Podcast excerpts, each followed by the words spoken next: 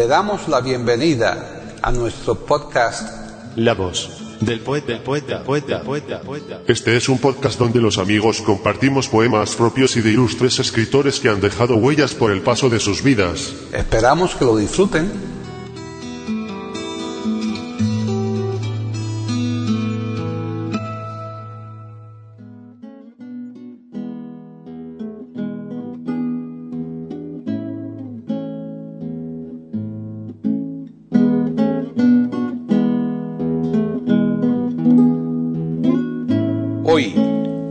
Del poeta de eiberoamérica.com, Paquita Sánchez Calvarro presenta a Nicanor Parra declamando poemas propios.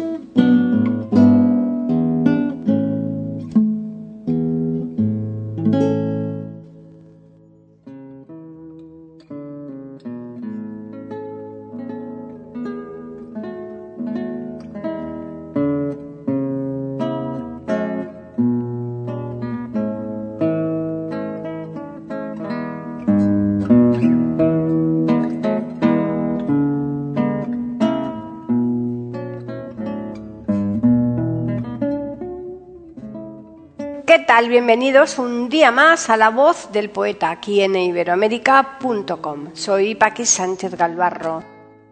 Hoy comenzamos una pequeña serie de tres programas dedicada a Nicanor Parra. Como recordarán nuestros oyentes, Nicanor Parra lo hemos tenido ya en la voz del poeta en un par de ocasiones, pero ha sido en la voz de Carmen Feito Maeso y en la de César Gómez. Y lo que pretendemos en los programas que hoy comenzamos es que sea el propio Nicanor Parra que recite sus propios poemas. Por supuesto que la producción de Nicanor Parra daría para muchos más de tres programas, pero no así el material con el que contamos y menos aún si se tiene en cuenta que estamos hablando de poemas en su voz. A propósito, queríamos comentar que en la larga vida de Nicanor Parra ha habido lugar para todos los géneros y así al lado de poemas de corte clásico aparecen otros de carácter popular y folclórico y otros por los que se llamó y le llamaron antipoeta, que en muchas ocasiones son simples relatos y en otras muchas ni eso. Nosotros hemos preparado tres programas en los que haya un poco de todo, aunque reconocemos que según la línea tradicional de la voz del poeta, puede que este sea el menos bueno de los tres. A los que así lo piensen, les prometemos que serán resarcidos convenientemente con los otros dos programas. Y yendo ya a los poemas que forman el contenido del programa de hoy, estos son los siguientes. 1. Defensa de Violeta Parra. 2 rusos y yanquis. 3. Soliloquio del individuo. 4. ¿Qué gana un viejo con hacer gimnasia? 5. La víbora. 6. Epitafio. Bien, ya les dejamos, pero como siempre nos gusta recordarles que les esperamos la próxima semana aquí en iberoamérica.com con un nuevo podcast de la voz del poeta.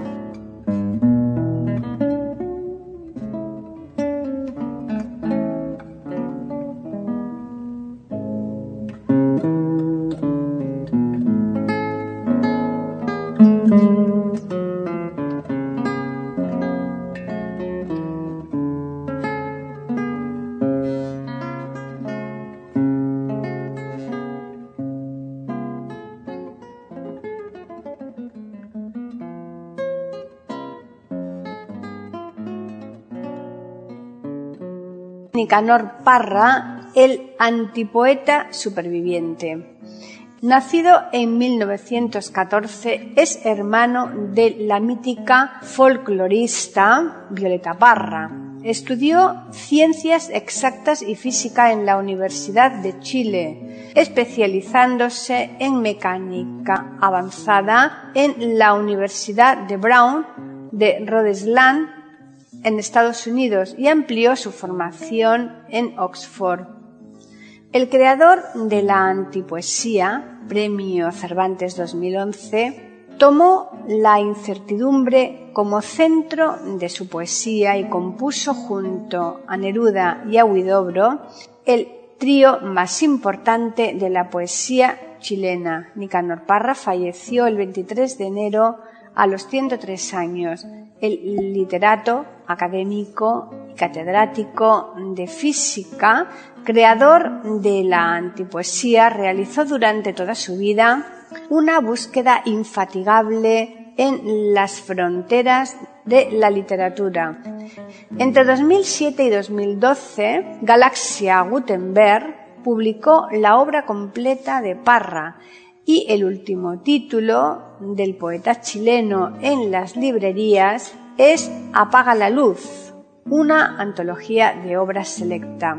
Considerado uno de los antipoetas del universo poético, su obra ha tenido una gran influencia en la literatura hispanoamericana. A él se le atribuye el término antipoesía, expresión literaria que rompe con los cánones tradicionales de este género utilizando un lenguaje cotidiano y directo. Esta nueva poesía de vanguardia incluye entre sus elementos humor, ironía, sarcasmo y personajes antihéroes. En 1937 publicó el primer poemario Cancionero sin nombre, galardonado con el Premio Municipal de Santiago.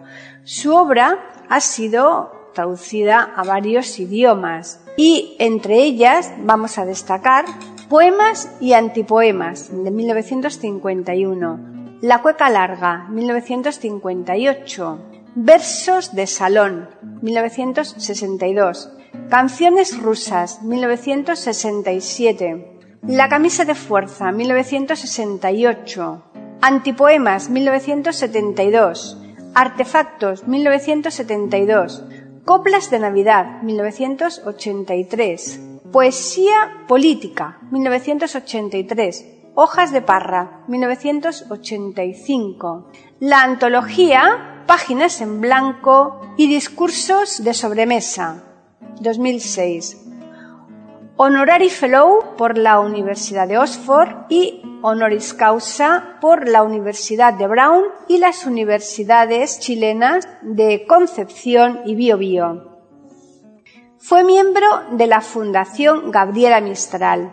Entre los galardones que ha obtenido destacamos el Premio de Poesía Juan Said de la Sociedad de Escritores Chilena en 1953. El Concurso Nacional de la Poesía de Sindicatos de Escritores de este país en 1954 en 1969 obtuvo el Premio Nacional de Literatura de Chile por toda su obra y por el libro Obra Gruesa. Asimismo, ha sido galardonado con el Premio Juan Rulfo de México en 1991, el Reina Sofía de Poesía Iberoamericana en 2001 y el Premio Bicentenario de la Corporación Cultural de Chile y de la Universidad de Chile en 2001.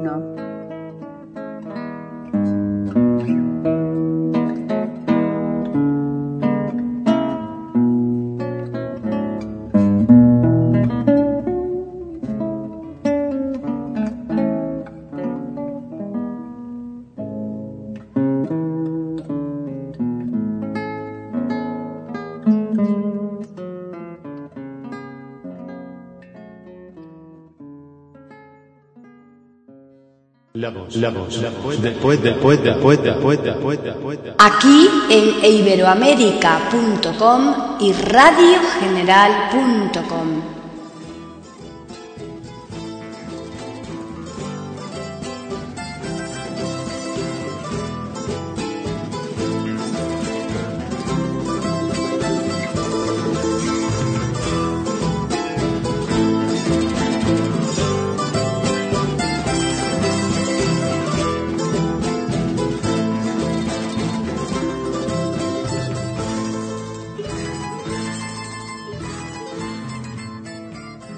defensa de Violeta Parra. Dulce vecina de la verde selva, huésped eterno del abril florido, grande enemiga de la zarzamora, Violeta Parra.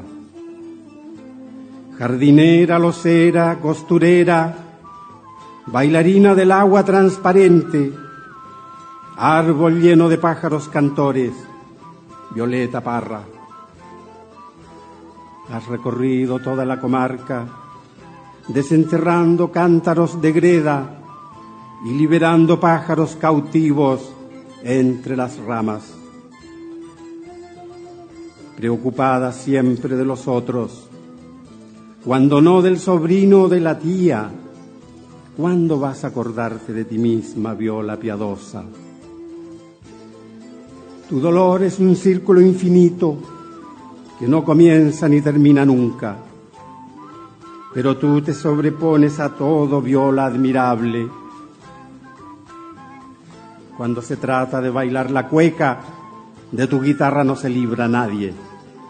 Hasta los muertos salen a bailar cueca balseada. Cueca de la batalla de Maipú, cueca del hundimiento de Langamos, cueca del terremoto de Chillán, todas las cosas. Ni bandurria, ni tenca, ni zorzal, ni codorniza libre, ni cautiva, Tú, solamente tú, tres veces tú, ave del paraíso terrenal.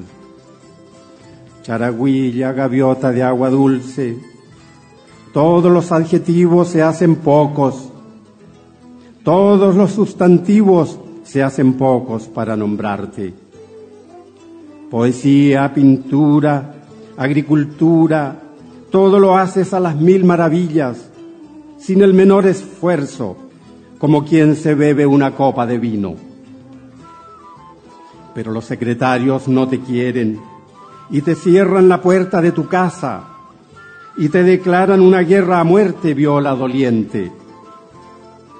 Porque tú no te vistes de payaso, porque tú no te compras ni te vendes, porque hablas la lengua de la tierra, viola chilensis, porque tú los aclaras en el acto ¿Cómo van a quererte, me pregunto, cuando son unos tristes funcionarios, grises como las piedras del desierto? ¿No te parece? En cambio tú, violeta de los Andes, flor de la cordillera de la costa, eres un manantial inagotable de vida humana. Tu corazón se abre cuando quiere, tu voluntad se cierra cuando quiere y tu salud navega cuando quiere aguas arriba. Basta que tú los llames por sus nombres para que los colores y las formas se levanten y anden como Lázaro en cuerpo y alma. Nadie puede quejarse cuando tú cantas a media voz o cuando gritas como si te estuvieran degollando viola volcánica. Lo que tiene que hacer el auditor es guardar un silencio religioso porque tu canto sabe a dónde va perfectamente. Rayos son los que salen de tu voz hacia los cuatro puntos cardinales, vendimiador ardiente de ojos negros, Violeta Parra. Se te acusa de esto y de lo otro. Yo te conozco y digo quién eres. Oh corderillo disfrazado de lobo, Violeta Parra. Yo te conozco bien, hermana vieja, norte y sur del país atormentado, Valparaíso hundido para arriba, isla de Pascua, sacristana cuyaca de andacollo, tejedora palillo y a bolillo, arregladora vieja de angelitos, Violeta Parra. Los veteranos del 79 lloran cuando te oyen sollozar en el abismo de la noche oscura lámpara sangre. Cocinera, niñera, lavandera, niña de mano, todos los oficios, todos los arreboles del crepúsculo, viola funebris. Yo no sé qué decir en esta hora. La cabeza me da vueltas y vueltas como si hubiera bebido cicuta, hermana mía. ¿Dónde voy a encontrar otra violeta? Aunque recorra campos y ciudades, o me quede sentado en el jardín como un inválido. Para verte mejor cierro los ojos y retrocedo a los días felices. Sabes lo que estoy viendo, tu delantal estampado de maqui. Tu delantal estampado de maqui, Río Cautín, Lautaro, Villalegre, año 1927, Violeta Parra. Pero yo no confío en las palabras. ¿Por qué no te levantas de la tumba a cantar, a bailar, a navegar en tu guitarra? Cántame una canción inolvidable, una canción que no termine nunca, una canción no más, una canción es lo que pido. ¿Qué te cuesta, mujer árbol florido? Álzate en cuerpo y alma del sepulcro y haz estallar las piedras con tu voz. Violeta Parra.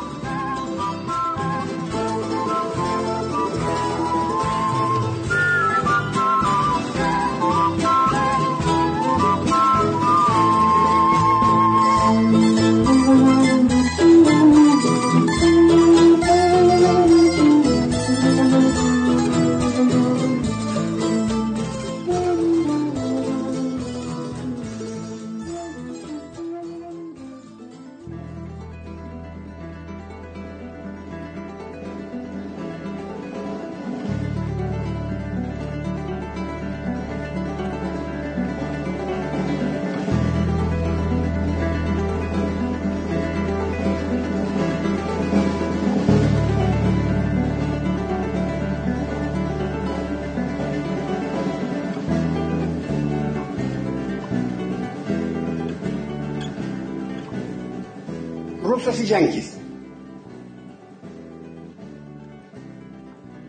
Economicismos decimonónicos, anteriores al principio de finitud, depredadores por naturaleza.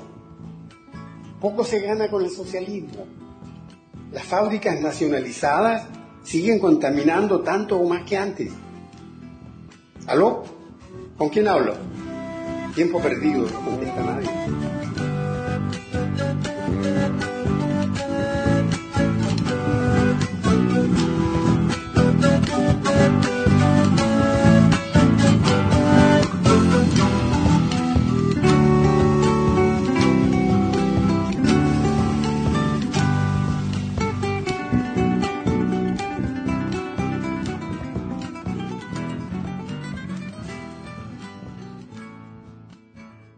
La voz, la voz, después, después, después, después, después.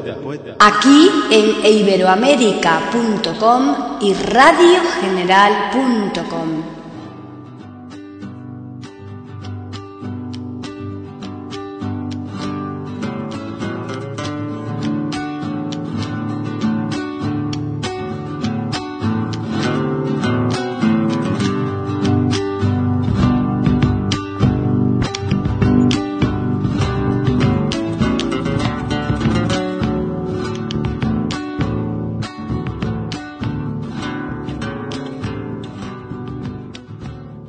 Soliloquio del individuo.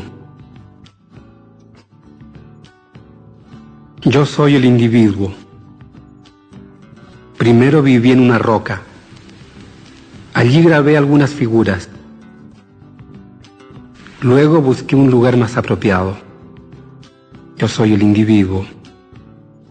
Primero tuve que procurarme alimentos, buscar peces, pájaros, buscar leña ya me preocuparía de los demás asuntos. Hacer una fogata, leña, leña, ¿dónde encontrar un poco de leña? Algo de leña para hacer una fogata. Yo soy el individuo. Al mismo tiempo me pregunté, fui a un abismo lleno de aire, me respondió una voz, yo soy el individuo. Después traté de cambiarme a otra roca, Allí también grabé figuras. Grabé un río, búfalos, grabé una serpiente. Yo soy el individuo. Pero no. Me aburrí de las cosas que hacía. El fuego me molestaba. Quería ver más. Yo soy el individuo. Bajé a un valle regado por un río. Allí encontré lo que necesitaba. Encontré un pueblo salvaje, una tribu. Yo soy el individuo. Vi que allí se hacían algunas cosas. Figuras grababan en las rocas. Hacían fuego. También hacían fuego. Yo soy el individuo. Me preguntaron que de dónde venía. Contesté que sí, que no tenía planes determinados. Contesté que no, que de ahí en adelante. Bien. Tomé entonces un trozo de piedra que encontré en un río y empecé a trabajar con ella. Empecé a pulirla. De ella hice una parte de mi propia vida. Pero esto es demasiado largo. Corté unos árboles para navegar. Buscaba peces. Buscaba diferentes cosas. Yo soy el individuo. Hasta que me empecé a aburrir nuevamente. Las tempestades aburren. Los truenos. Los relámpagos. Yo soy el individuo. Bien. Me puse a pensar un poco. Preguntas estúpidas se me venían a la cabeza, falsos problemas. Entonces empecé a vagar por unos bosques. Llegué a un árbol y a otro árbol. Llegué a una fuente, a una fosa en que se veían algunas ratas. Aquí vengo yo, dije entonces. ¿Habéis visto por aquí una tribu, un pueblo salvaje que hace fuego? De este modo me desplacé hacia el oeste, acompañado por otros seres, o más bien solo. Para ver hay que creer, me decían. Yo soy el individuo. Formas veía en la oscuridad, nubes tal vez, tal vez veía nubes, veía relámpagos. A todo esto habían pasado ya varios días. Yo me sentía morir.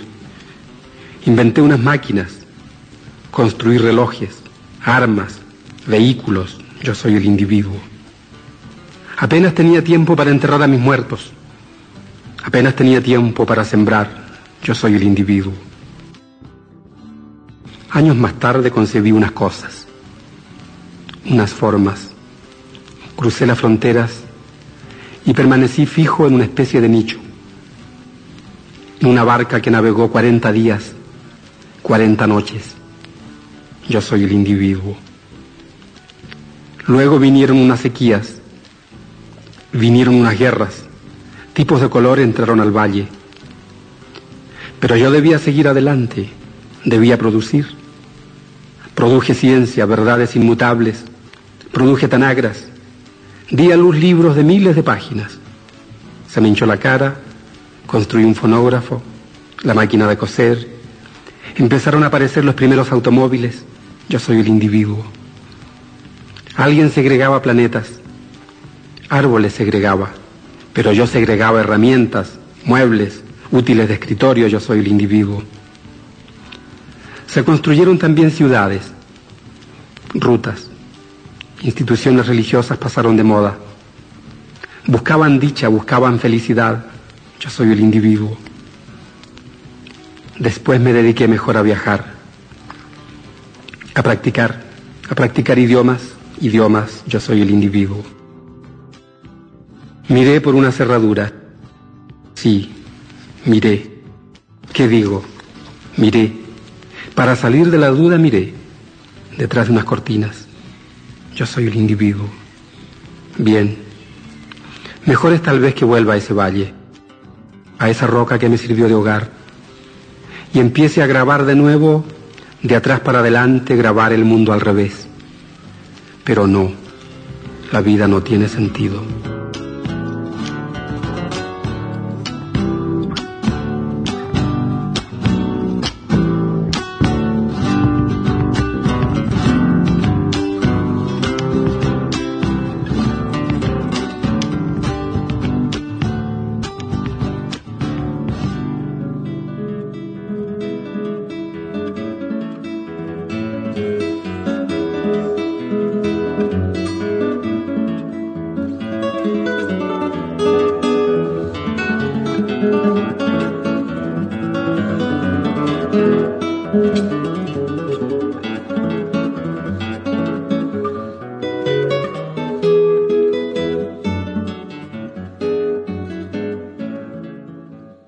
¿Qué gana un viejo con hacer gimnasia?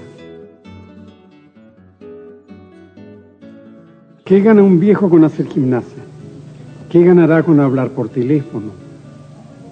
¿Qué ganará con hacerse famoso? ¿Qué gana un viejo con mirarse al espejo? Nada. Hundirse cada vez más en el fango. Ya son las tres o cuatro de la madrugada. ¿Por qué no trata de quedarse dormido? Pero no, dele con hacer gimnasia. Dele con los llamaditos de larga distancia. Dele con Bach, con Beethoven, con Tchaikovsky. Dele con las miradas al espejo. Dele con la obsesión de seguir respirando.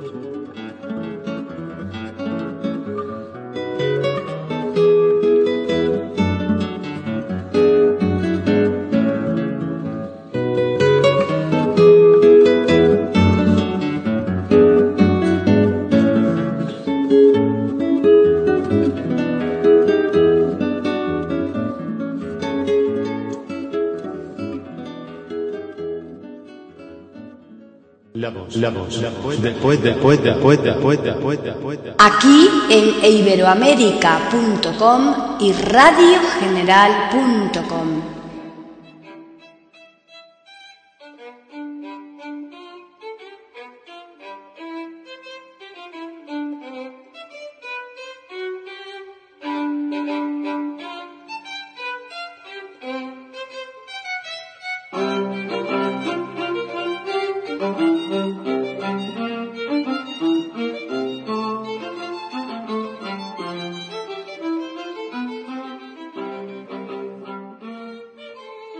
La víbora. Durante largos años estuve condenado a adorar a una mujer despreciable, sacrificarme por ella, sufrir humillaciones y burlas sin cuento, trabajar día y noche para alimentarla y vestirla, llevar a cabo algunos delitos, cometer algunas faltas, a la luz de la luna realizar pequeños robos, falsificaciones de documentos comprometedores, so pena de caer en descrédito ante sus ojos fascinantes. En horas de comprensión solíamos concurrir a los parques y retratar la lancha motor. O nos íbamos a un café danzante donde nos entregábamos a un baile desenfrenado que se prolongaba hasta altas horas de la madrugada. Largos años viví prisionero del encanto de aquella mujer, que solía presentarse a mi oficina completamente desnuda, ejecutando las contorsiones más difíciles de imaginar, con el propósito de incorporar mi pobre alma a su órbita y sobre todo para extorsionarme hasta el último centavo. Me prohibía estrictamente que me relacionase con mi familia. Mis amigos eran separados de mí mediante libelos infamantes que la víbora hacía publicar en un diario de su propiedad. Apasionada hasta el delirio, no me daba un instante de tregua, exigiéndome perentoriamente que besara su boca y que contestase sin dilación sus necias preguntas, varias de ellas referentes a la eternidad y a la vida futura. Temas que producían en mí un lamentable estado de ánimo, zumbidos de oídos, entrecortadas náuseas, desvanecimientos prematuros, que ella sabía aprovechar con ese espíritu práctico que la caracterizaba para vestirse rápidamente, sin pérdida de tiempo, y abandonar mi departamento dejándome con un palmo de narices. Esta situación se prolongó por más de cinco años. Por temporadas vivíamos juntos en una pieza redonda que pagábamos a medias en un barrio de lujo cerca del cementerio. Algunas noches hubimos de interrumpir nuestra luna de miel para hacer frente a las ratas que se colaban por la ventana. Llevaba la víbora un minucioso libro de cuentas. en el que anotaba hasta el más mínimo centavo que yo le pedía en préstamo. No me permitía usar el cepillo de dientes que yo mismo le había regalado y me acusaba de haber arruinado su juventud. Lanzando llamas por los ojos, me emplazaba a comparecer ante el juez y pagarle dentro de un plazo prudente parte de la deuda, pues ella necesitaba ese dinero para continuar sus estudios. Entonces hube de salir a la calle y vivir de la caridad pública, dormir en los bancos de las plazas, donde fui encontrado muchas veces moribundo por la policía, entre las primeras hojas del otoño. Felizmente aquel estado de cosas no pasó más adelante, porque cierta vez en que yo me encontraba en una plaza también, posando frente a una cámara fotográfica, unas deliciosas manos femeninas me vendaron de pronto la vista, mientras una voz amada para mí me preguntaba quién soy yo. Tú eres mi amor, respondí con serenidad. Ángel mío, dijo ella nerviosamente, permite que me siente en tus rodillas una vez más. Entonces pude percatarme de que ella se presentaba ahora provista de un pequeño taparrabos. Fue un encuentro memorable aunque lleno de notas discordantes. Me he comprado una parcela no lejos del matadero, exclamó. Allí pienso construir una especie de pirámide en la que podamos pasar los últimos días de nuestra vida. Ya he terminado mis estudios, me he recibido de abogado, dispongo de un buen capital. Dediquémonos a un negocio productivo los dos, amor mío, agregó. Lejos del mundo construyamos nuestro nido. Basta de sandeces, repliqué. Tus planes me inspiran desconfianza. Piensa que de un momento a otro mi verdadera mujer puede dejarnos a todos en la miseria más espantosa. Mis hijos han crecido ya. El tiempo ha transcurrido. Me siento profundamente agotado. Déjame reposar un instante. Tráeme un poco de agua, mujer. Consígueme algo de comer en alguna parte. Estoy muerto de hambre. No puedo trabajar más para ti. Todo ha terminado entre nosotros.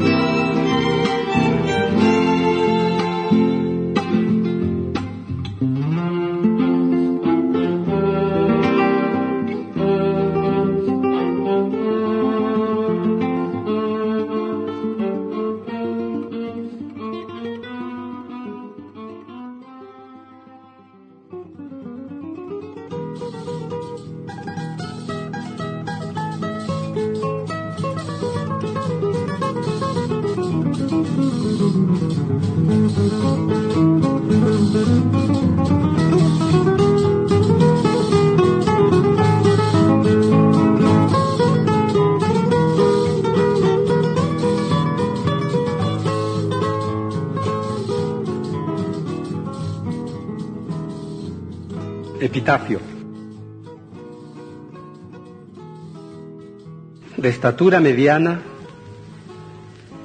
con una voz ni delgada ni gruesa, hijo mayor de profesor primario y de una modista de trastienda, flaco de nacimiento aunque devoto de la buena mesa, de mejillas escuálidas y de más bien abundantes orejas, con un rostro cuadrado en que los ojos se abren apenas y una nariz de boxeador mulato baja la boca de ídolo azteca.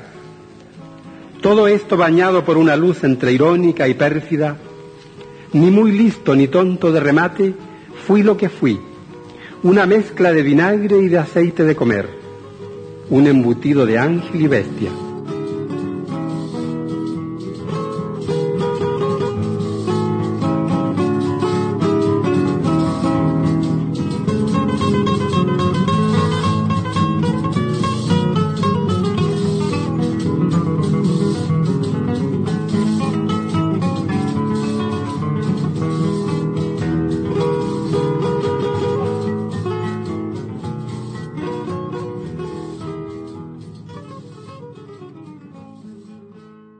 La voz del poeta, la voz del poeta.